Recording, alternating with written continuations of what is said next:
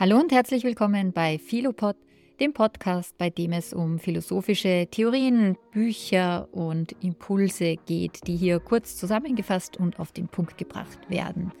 Ich wünsche viel Spaß bei dieser Folge. Heute ein kurzes Revue passieren lassen dessen, was Hannah Arendt gedacht hat über den zivilen Ungehorsam. Der zivile Ungehorsam ist einfach top aktuell mit der letzten Generation und mit all den sozialen Bewegungen, die wir auch sehen. Und es gibt ja dazu auch bei Philoskopen zehnteiliges Seminar. Es gibt ja ganz viele verschiedene äh, Ansätze zum zivilen Ungehorsam, natürlich mit beginnend mit Gandhi, Thoreau etc. Aber auch die berühmte Definition von Rawls. Heute geht es aber um Hannah Arendt und äh, ich sage da gleich dazu wieder mal. Es gibt ja schon sehr viel zu Hannah Arendt, ähm, auch auf diesen oder auf meinen Kanälen. Ähm, aber auch dieser Vortrag, den sie hier gehalten hat über den zivilen Ungehorsam direkt, ist recht spannend und interessant. Und ich selber muss gestehen, ich glaube, es ist zum ersten Mal, dass ich doch bei einigen Gedanken von Hannah Arendt hier widersprechen würde oder ihr zumindest nicht ganz zustimme oder manchmal auch so ein bisschen hm, mit einem Fragezeichen übrig geblieben bin. Ähm, es lohnt sich tatsächlich, diesen kurzen Vortrag auch einfach selbst äh, zu lesen. Heißt auch ziviler Ungehorsam. Hat, den hat sie ähm, 1970 gehalten und er wurde dann auch im New Yorker veröffentlicht, publiziert. Wir schauen uns mal äh, grundsätzlich hier ihre Annahmen an, ähm, die sie in diesem Vortrag ähm, ja, thematisiert hat. Kurz aber noch zum Einstieg, wer weniger von Arendt vielleicht kennt oder sie als Person weniger kennt und als politische Theoretikerin ein paar äh, Grundlagen, Facts. Sie wurde geboren 1906 in Deutschland und starb in New York 1975. Wie man ja weiß, ist sie emigriert. Ähm, Hauptwerke kennt man sicherlich einige von ihr. Ganz berühmte und bekannte sind Elemente und Ursprünge totaler Herrschaft von 51 oder Vita Activa oder vom tätigen Leben 1961 ähm, und natürlich Eichmann in Jerusalem, ein Bericht von der Banalität des Bösen 1963. Sie ist tatsächlich eine der bedeutendsten politischen ähm, Philosophinnen des 20. Jahrhunderts, das kann man ganz eindeutig sagen. Ähm, und äh, sie hat gearbeitet hauptsächlich und dazu auch ganz viele Theorien entwickelt zu den Themen Macht, äh, Freiheit und natürlich auch Demokratie. Ein paar dieser äh, Begriffe müssen wir auch ganz kurz klären, um dann auch die Theorien zum zivilen Ungehorsam richtig einordnen zu können. Also das ist ja ganz oft so, wir brauchen bei Theoretikern und Theoretikerinnen äh, ein gewisses Verständnis für das Grundvokabular, das sie verwenden und vor allem eben auch, wie sie bestimmte Begriffe definieren. Also schauen wir uns zunächst mal die Definition von Macht von Hannah Arendt ähm, an. Ähm, Macht entsteht ihrer Ansicht nach aus dem gemeinsamen Handeln von Individuen und das vor allem in der Öffentlichkeit. Sie hat ja einen positiven, könnte man sagen, äh, aktiven, proaktiven Machtbegriff. Also Macht ist sozusagen hier nicht im Sinne von Herrschaft ähm, als vielleicht etwas Negatives zu verstehen. Wir können hier zum Beispiel an Ermächtigung denken, an Handlungsmacht und so weiter. Und das ist äh, für Arendt ebenso wichtig, das kommt immer und immer wieder vor, das ist nur in einer Öffentlichkeit denkbar und nur gemeinsam denkbar. Dann geht es bei Macht auch ähm, oft äh, prinzipiell um die Verwirklichung gemeinsamer Ziele. Das heißt, Macht basiert bei ihr auf Kooperation und auch auf Zustimmung. Auch das ist etwas, was Arendt ja immer wieder äh, betont. Es braucht eben die Urteilskraft, vor allem die Urteilskraft der politischen Bürgerinnen in einer Demokratie. Gewalt grenzt sie davon ab und dazu gibt es auch einen ganz, ganz tollen Aufsatz, Macht und Gewalt, äh, unbedingt empfehlenswert. Gewalt grenzt sie eben davon ab, ganz klar, weil Gewalt sozusagen beruht immer auf Zwang und Unterdrückung. Also Gewalt und Macht sind hier nicht in eins zu setzen. Es kann zwar das eine mit dem anderen sozusagen einhergehen, ähm, aber wie gesagt, das thematisiert sie in einem anderen Essay, ist aber sehr, sehr spannend. Ähm, nun, ähm, politische Handlung ist dann nichts anderes als die Ausübung von Macht für sie durch Menschen, die sich für gemeinsame Belange engagieren und auch zusammenarbeiten. Und darin kann man, glaube ich, relativ schnell erkennen, dass es natürlich auch beim zivilen Ungehorsam, da es hier auch um ein Zusammenwirken von Menschen geht. Bei ihr ist immer ganz wichtig zu betonen, der zivile Ungehorsam macht nicht Sinn für ein Individuum, sondern nur für die Gruppe. Ähm, und dann würde sie das auch erst so nennen, den zivilen Ungehorsam. Und da wird natürlich Macht ausgeübt. Ähm, so wie sie es sagt, Macht einer Minderheit, ähm, die sich an eine Mehrheit adressiert. Äh, ganz wichtig noch der Begriff der Öffentlichkeit. Auch dafür ist ja äh, Arendt bekannt. Für sie ist der öffentliche Raum ein Ort, an dem Menschen sich versammeln, Meinungen austauschen und gemeinsam politische Handlungen durchführen. Ähm, die Unterscheidung zwischen öffentlichen und privaten stand ja bei Arendt im Mittelpunkt äh, ihrer Auseinandersetzung und vor allem bei der Thematisierung des Politischen. Sie wurde teilweise auch dafür kritisiert, dass sie das Private sozusagen so stark ins Private abgerückt hat, dass es völlig apolitisch ist. Wir kennen ja äh, den, den, die Wellen des Feminismus, von, bei denen sozusagen auch eine feministische Variante war, dass natürlich alles Private auch äh, öffentlich ist, potenziell, weil gerade private Anliegen, was zum Beispiel Frauen anbelangt, die mussten irgendwann öffentlich gemacht äh, werden, um überhaupt eine Veränderung im Privaten auch zu erreichen. Aber das ist auch eine andere Diskussion eigentlich.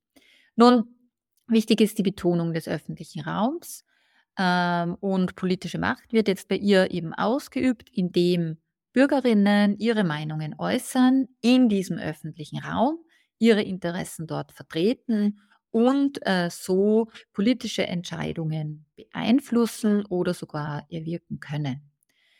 Äh, nächster ganz zentraler Begriff bei Arendt ist dann die Pluralität und die Meinungsfreiheit. Denn eigentlich sozusagen entsteht hier überhaupt erst eine Art von Diskurs und Auseinandersetzung und auch Möglichkeit zu urteilen, wenn wir von einer Pluralität, einer Vielfalt ausgehen.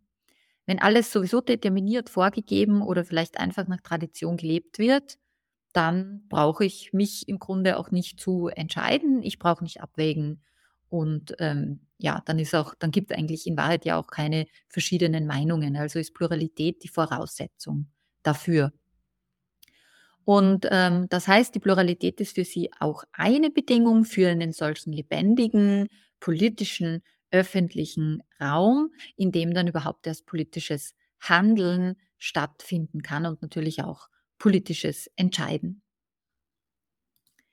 Schauen wir uns jetzt äh, an, was sie dann, wie sie das Ganze in Bezug bringt zum zivilen Ungehorsam. Also dieser Vortrag Ziviler Ungehorsam stammt von 1970, wie gesagt, und wurde später publiziert im, im New Yorker. Und hier gibt es äh, ihrerseits mal eine äh, recht klassische Definition, würde ich sagen, von zivilen Ungehorsam, die sie mehr oder weniger äh, wiederholt. Ähm, und zwar heißt die, ziviler Ungehorsam ist äh, eine bewusste und öffentliche Verletzung der Gesetze durch eine Minderheit, ähm, die moralische Gründe für ihr Handeln geltend macht. Da würden wahrscheinlich noch ziemlich viele ähm, zustimmen. Äh, nun, die große Frage bei Arendt ist, was sie hier unter moralischen Gründen versteht. Wir werden, ich komme dann gleich dazu das sozusagen subjektive und individuelle Gewissen, nämlich danach zu handeln, schließt sie aus. Das ist für sie unpolitisch. Also das heißt, die Moral bei Arendt richtet sich hier rein auf die Gesetze und die Unzufriedenheit mit den Gesetzen, könnte man sagen.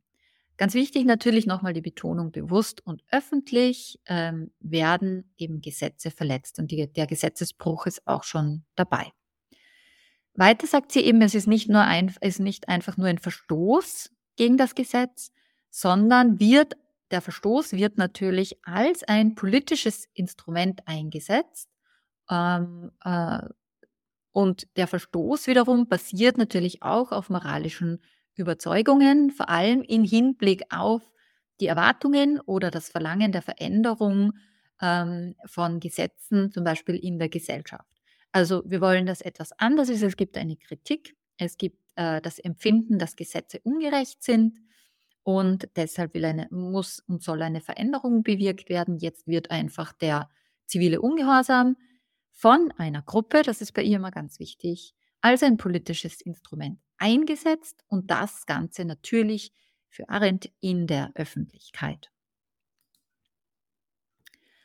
Ähm, ihr Kritikpunkt nun an anderen ist, ähm, dass manche gemeint hätten, äh, wie zum Beispiel Norman äh, Cossens, ja, ähm, in A Matter of Life, äh, dass das Gewissen im Endeffekt sozusagen einem höheren Gesetz folgt. Man könnte sagen, so eine Art Intuition für das Gerechte oder für das Richtige, auf jeden Fall irgendwie angeboren. Das kann ja entweder durch göttliche Gesetze kommen oder durch Religion. Oder manche nehmen an, an auch von einer gewissen Innerlichkeit, dass wir sozusagen wie Kant dieses Gesetz in mir, einen gewissen Kompass haben und uns daran orientieren.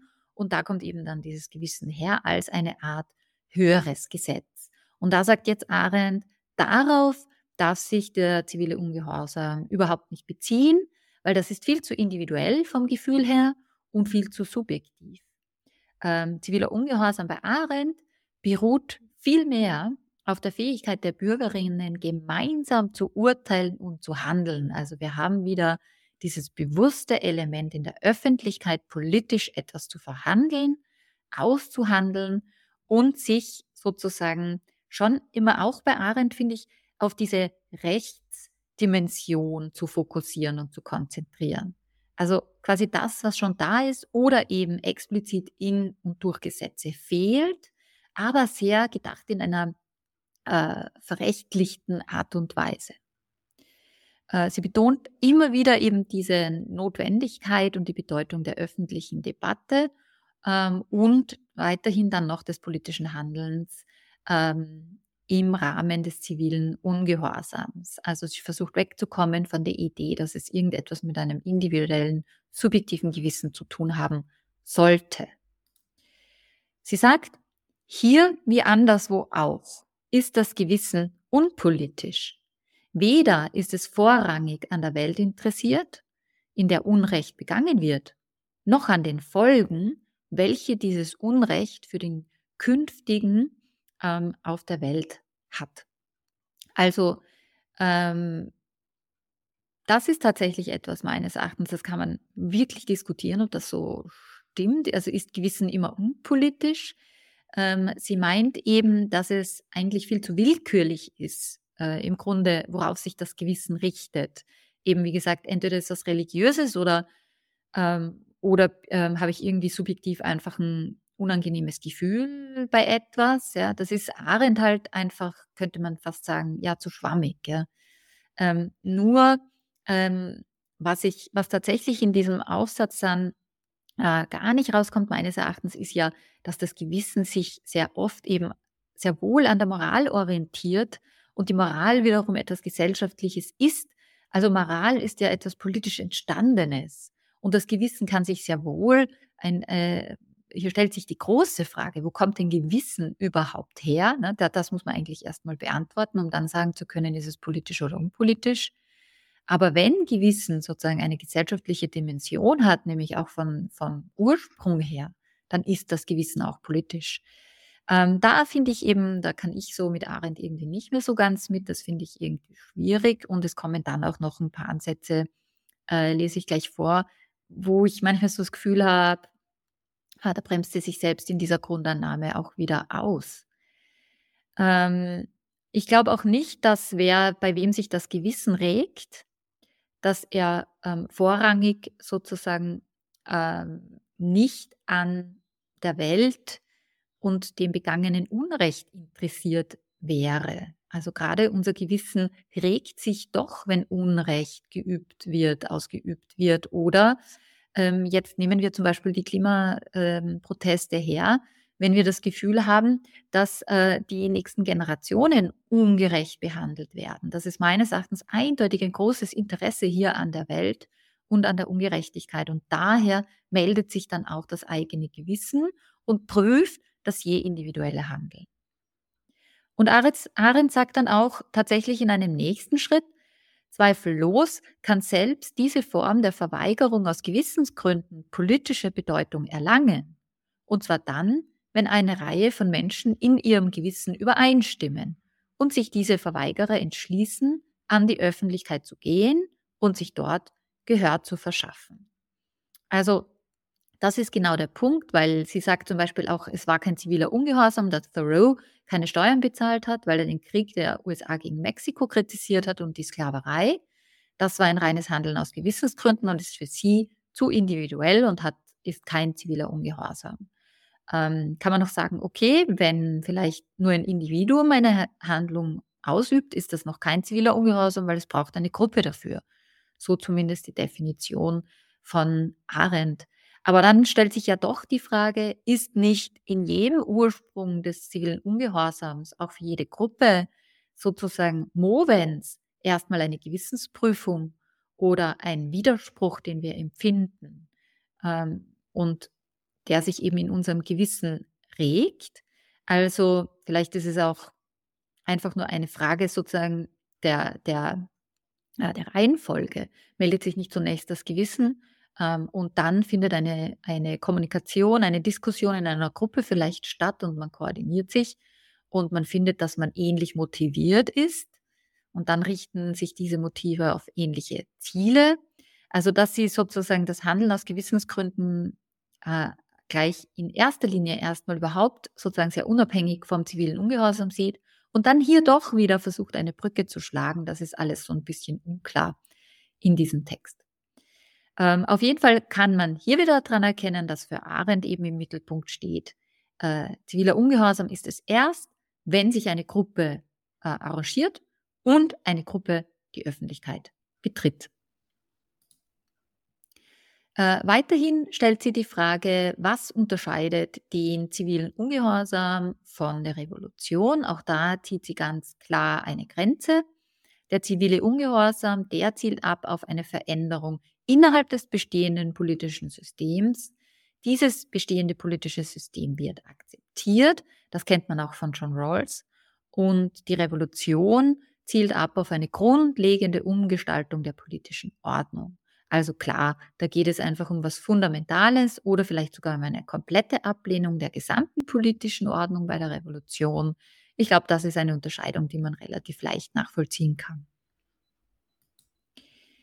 Ähm, weiterhin betont Arendt dann äh, ganz stark die Rolle und die Bedeutung für den zivilen, äh, der, des zivilen Ungehorsams für die Demokratie. Das ist ähnlich wie bei John Rawls. Also ähm, der zivile Ungehorsam spielt eine ganz wichtige Rolle für die demokratische Gesellschaften, ähm, weil eben er dazu in der Lage ist, als politisches Instrument ähm, Minderheitenmeinungen ein Gehör zu verschaffen. Ähm, und dann wiederum die Mehrheiten dazu zwingt, also das politische System auch dazu zwingt, ähm, auf die Forderungen äh, der Bürgerinnen zu reagieren. Ähm, zudem bedeutet ziviler Ungehorsam auch, dass man äh, über eine gewisse politische Urteilskraft verfügt und natürlich diese auch ausübt, dass man Verantwortung übernimmt und auch äh, Handlungsfähigkeit äh, unter Beweis stellt. Also wie immer ist bei Arendt ja das Handeln ganz, ganz zentral und natürlich ist der zivile Ungehorsam was Performatives und eben nur denkbar durch eine konkrete Handlung, durch ein den Gesetzesbruch zum Beispiel ähm, und so weiter.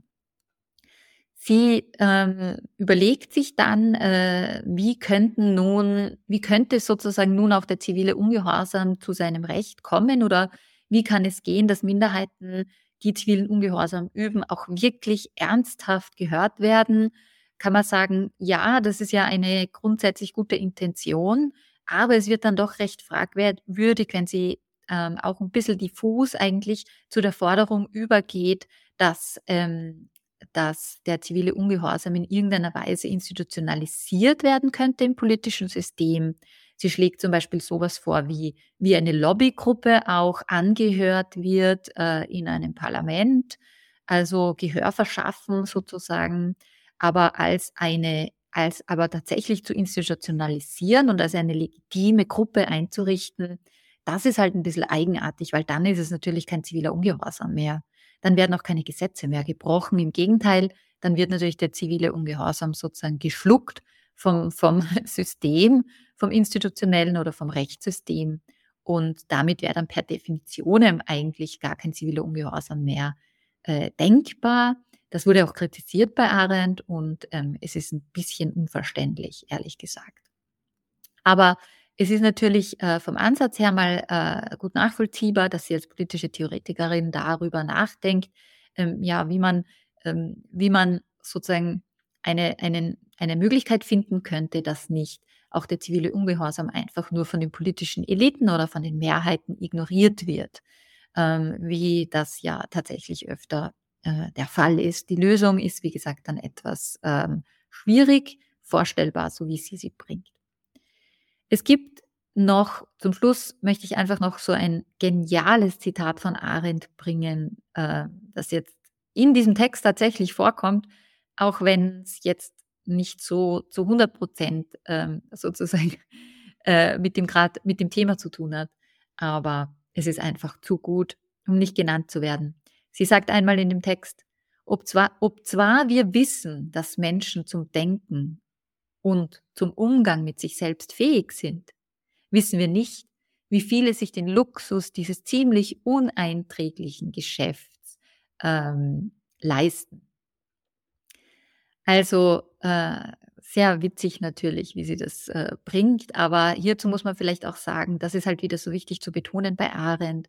Mit dieser Art des Denkens meint sie kritisches Denken, sie meint reflektieren, sie meint vor allem gemeinsames Nachdenken, also nicht nur Umgang mit sich selbst, da spricht sie zum Beispiel auch ähm, Sokrates an und eben diese ganze Gewissensprüfungsgeschichte, ja, das meint sie da alles.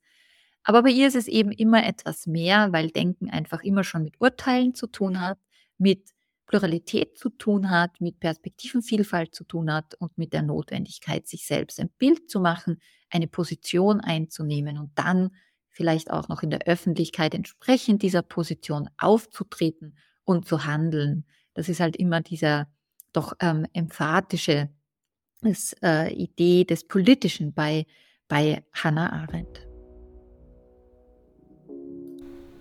Das war's schon wieder mit dieser Folge. Ich hoffe, es hat euch gefallen und Spaß gemacht. Ich freue mich natürlich sehr über gute Bewertungen, über Sterne oder was auch immer und ich freue mich vor allem darüber, wenn ihr den Podcast weiterempfehlt. Außerdem schaut doch mal vorbei bei der Seite philoskop.org.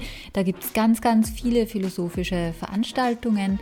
Ähm, entweder ihr wollt euch hier weiterbilden und habt Interesse an einem philosophischen Input und Austausch. Oder aber es geht euch auch um Lebensfragen und Lebensthemen. Dann ist zum Beispiel der E-Learning-Kurs Lebenskunst ganz sicher was für euch. Ich hoffe, wir sehen und hören uns bald. Bis dann. Tschüss.